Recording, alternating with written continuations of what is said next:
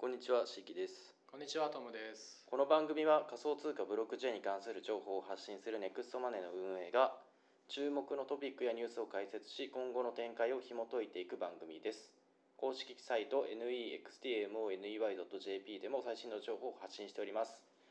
ぜひそちらもご覧ください。はい。えー、っと、今日は結構ニュースがあります。みたいですね。1 2 3 4 5 7個ぐらいあります。はい、なのでね。はい。まあ、さっさとやっていきます、はい。えーまず1個目ですね、えーロシア、えー国家為替計画を放棄し民間の仮想通貨取引所の規制に重点を移す、えーというニュースで、えーロシアはですね仮想通貨、えー取引所開発を中止になるみたいです。でロシアの議員らはですね国家為替計画を放棄し、えー国営の仮想通貨取引所の開発を中止することを決定したことを明らかにしました。えーこの決定は税収を強化するために国営の仮想通貨取引所を創設するという政府の以前の計画を、まあ、覆すものであり、えー地元紙によると、えー同国財務省は国営取引所の構想に反対しデジタル資産の包括的な規制を優先させることを主張したということみたいですね。はいまあ、なのでロシアは、えー、と国家、えーの取引所は中止して、えーはい民間の取引所の規制を強くするみたいですう。ん。はい、まあ、まあ、それどころじゃないですよね、ロシアは。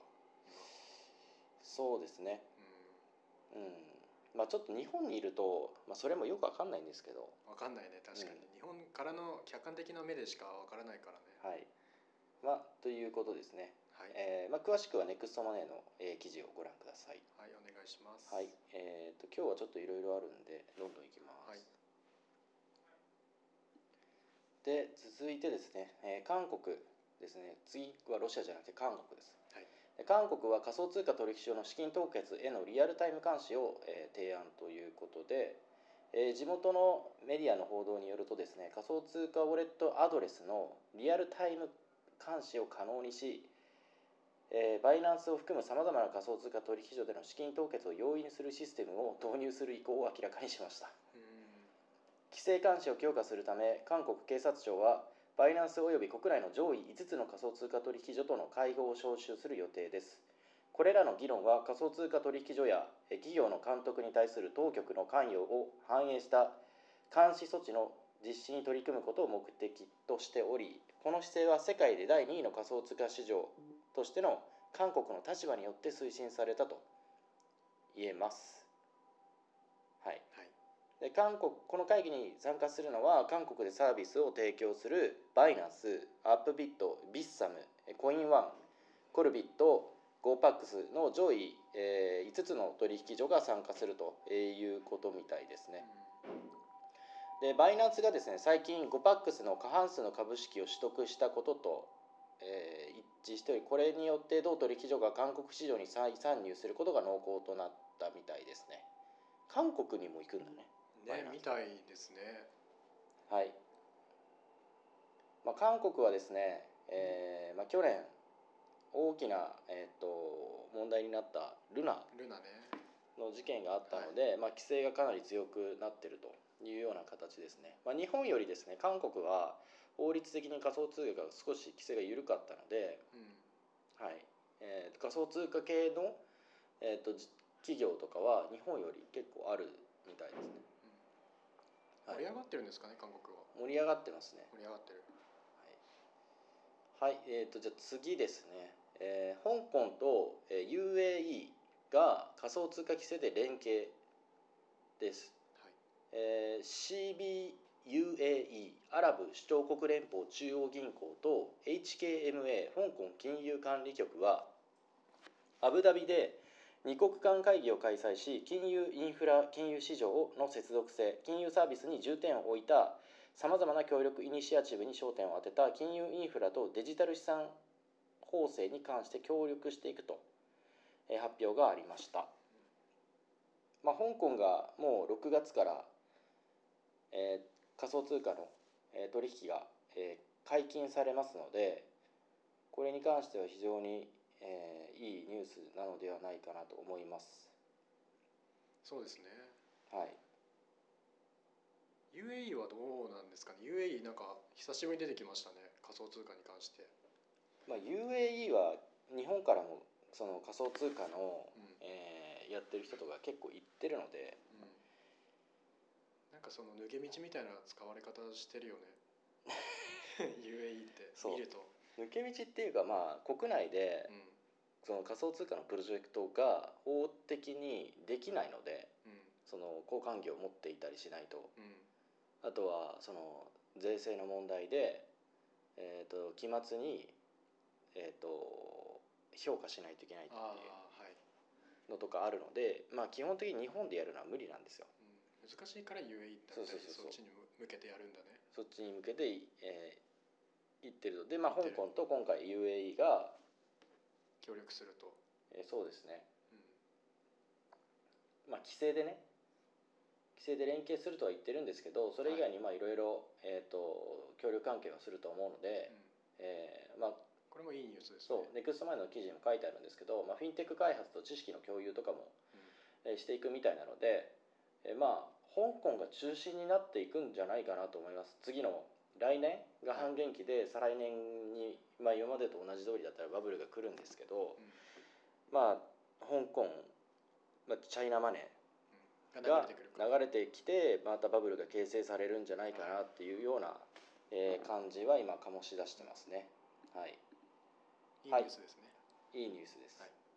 でで、えー、と次ですね、えー、とビットコインのマイナーの、えー取引手数料の収入マイナーの収入ですね。はい。が90%減少しました。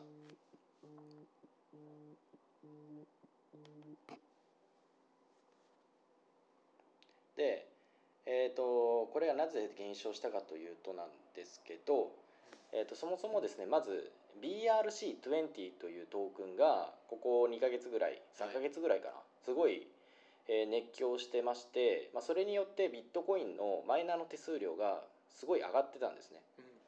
でそのか加熱はい。が少し冷めてきたことによって、えー収入が下がってきたということです。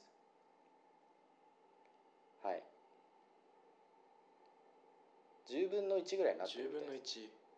結構やりました。ねまあ加熱感あったもんね、あったあった。はい。BRC20 トークンの日記の絶頂期にはビットコインの取引手数料は約25億円に達していました。まあ、異常な値であって、まあ、仮想通貨の歴史の中でこれより高い値が観測されたのはわずか2日のみです。2018年のピーク時に発生した時みたいですね。で現在はマイナー手数料は2.4億円ぐらいになってるみたいです。うんここで一回じゃあ落ち着いたっていう感じですかね。はい。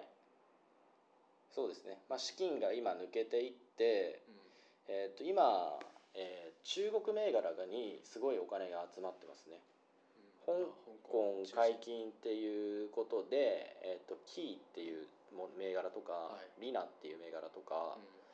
まあ、そこら辺が今日とかもすごい伸びてるリナとかはもうここ1週間ぐらいずっと伸びてたんじゃないかなっていうぐらい3倍ぐらいになってるから。3倍。そう。一週間。100万が300万。そうそう 単純に。単純に。すごいよね。ありえないもんね、うん。為替とかじゃね、だからビ仮想通貨ってなんかその資金循環って言って1個のところにダーって集まった後に他のところにその資金がダーって流れていくのよ。ああなるほどね、でアルトコインのなんか連想ゲームっていうのを結構みんなやってて、はい。連想していくものにどんどんこう資金が循環していくのね。うん、だからその循環さえ分かってしまえば大体同じなのよ循環って、だからその循環通りにやってってアルトですごい稼いでるトレーダーの人とかもいる、なるほど、はい。その法則さえ見つけちゃえばっていう感じなんですそうそうそうそう。うだからそう本当連連想ゲームなのん、連想ゲームなるほど。だから同時上がってたら芝も上がるみたいな。そういうことか。そうこれが上がってるから次これ来るよっていうのが分かるそうそうそう。だから香港中香港解禁されるよってなったら、香港銘柄でどれが当たるんだみたいな確かにそうですね。感じですね、うん。特にその中身とかあんまりみんな考えてないのでそういう方たちは、その連想ゲームに乗れたらもう儲かるっていうかそうそうそうそう。利益が出るんだうん。ね、そう。でそういうトレーダーもいるしそのじっくり、えーっとチャート見て。チャートとかプロジェクトの開発とかを見て、うんえー実需に合わせて投資をしている人とかもいます、はい。まあ、それは長期目線ですね。はい。はい。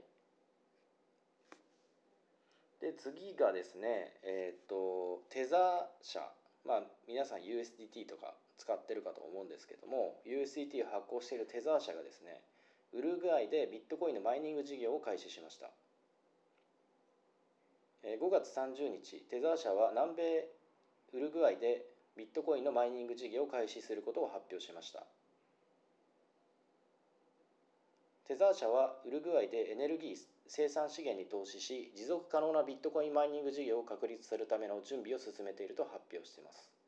同社の声明は南米諸国では発電量の94%が再生可能エネルギー源主に風力太陽光発電によるものであり再生可能エネルギーの点では世界的なリーダーの一つであると述べています。同社は自社のビジョンについて詳しく説明しエネルギー生産とビットコインマイニングを支えるチームがベンチャーに参加する優秀な人材を積極的に求めていると言ってます、まあ、人材も集めてるみたいですね、はい、えーということです。南米ですか、ウルグアイでね。はい。えーっとウルグアイでビットコイン、えーっとテザー社のけ利益の15%をビットコインに割り当てるという最近のあそうですね。ちょっと前にあのテザー社が利益の15%でビットコインを買っていくっていうのを発表してたので、まあ、それに続いて、まあ、マイニングもやりますっていうことですね。はい。えー、っと次ですね。あと2個。はい。いやあとあと2個だ。2個。はい。はい。えーっと1個がえーオプティミズム。ありましたね。レイヤー2はい。のオプティミズム、えーっとイーサリアムのレイヤー2ソリューションのオプティミズムとあと L1 のチェーンスイ。ついはい。ネットワークが、えーもうすぐですね、えートークンがアンロックされます、まあ、要するにロックされてたトークンが市場にドーンと一気にうん出てきます。はい。なのでえーっと売られます。はい。すでに売られてます。すでに？いついつにトークンがアンロックされてさアンロックされますっていうのは事前に発表されてるのでうん。まあそれそれに向けて。向けて、まあ、トレーダーとかに関しては、えーまあ、そのアンロックの前うん。ぐらいに、まあ、ショート打っとくよね普通に考えて、うん。まあ、そうだよね。下がるもんねまあ、現物持ってる人とかも、えーリスクヘッジのために、まあ、ショート打っておくのが、まあ、普通だと思うんですけど、はい。まあ、それによってですねちょっと、えー OP と、えー、水は下がってます。うん。でえーっとですねオプティミズムは、えー流通量がですね現在の2倍にまで膨らむ見込みらしいですね。はい。まあ2つとも結構注目されているプロジェクトではあるのでそうですね、えとまあ一定程度下がった後また盛り返してくるんじゃないかなとは思ってくるんですけど、まあ、とりあえずそのアンロックに合わせて、まあ、少しまだ下がってくるんじゃないかなっていうふうには見てます。はい。水はちょっと前にテストネットでしたっけ？水はもう触り系でありました？そうよそう水は、えっと、もうメインネットローンチして、えっとですね、6月4日に、うん。うんえっと、6100万水86億円相当がアンロックされるみたいですね。うん。なので、まあ、この6月4日に向けて、えーっとトークンが、えーアンロックされるので、まあ、下がってくるんじゃないかなと、えー思われます。まあ、アンロックされても下がらないパターンもあるので一概にはそうね。はい。一概には言えないんですけど、えーまあ、今までの傾向から見ると、まあ、そういう形になるんではないかなというふうに思っております。はい、はいありがとうございます。あと1個ですかね。あと1個がですね、はい。これ結構重要なことで、えー、と今日日あこれじゃないわ。2個あるわあと。あじゃあこれ昨日のだった。日銀は昨日。昨日のだったわ。はい。はい。そうですよね。はい。えっ、とあと1個が、えー6月1日にですね改正資金決済法はい。の施行により、えー、と法定通貨を裏付けとするステーブルコインが日本でも発行可能になります。まあだから今まで USDT とかでテザー社がやったりうん。うん USDC はアメリカのサークル社が出したりはい。あと BUSD はい。は、えっと、パクソスっていう会社が発行してるのよ。あれバイナンスと一あ緒に、ね、そうなんだ。そうそうそう。バイナンスじゃないんだね。うん、バイナンスと一緒に一緒にやってんのパクソスっていう会社が発行してて、してるんですけど、はい。日本では今まで、えー一応ステーブルコインはありました。JPYC とか。うんあったんですけど、えー改正資金決済法が施行されることによって日本でも、えーできるようになりました。JPYC とかはですね前払い支払い手段方式っていうのを取って運営してたんですよ、うんちょっと難しい言葉があのなんて先にお金を預けて、はいそれを担保にそうそうそう。仮想通貨を受け取る。発行するっていう。だからペペックして。えっ、となんだろう。ちょっとこれ正しいかどうかわかんないって言って間違えてたら申し訳ないんですけど、はい。スイカとかはい。そういうの。なるほどですね。ちょっと調べようか。うん。さすがにね。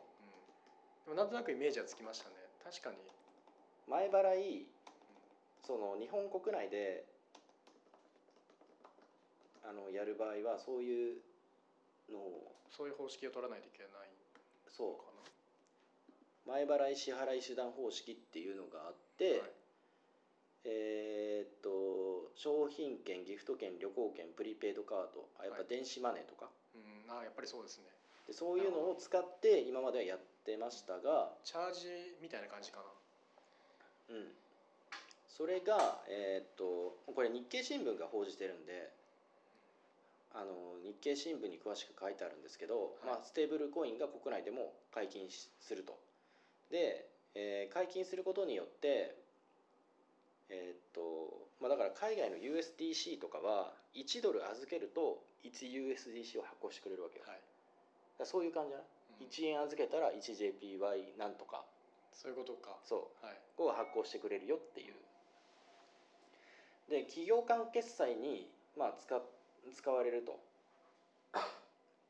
でそれが1000兆円前後はい。の市場があるので、えーそういったところに使われていくんじゃないかと、まあ、ステーブルコインにより、まあ、グローバルの取引の増加につながれば多国籍企業間の決済など、まあ、手数料を安く得る可能性があるっていうふうにまあ言ってますね、うん。はい、でなんか地地銀？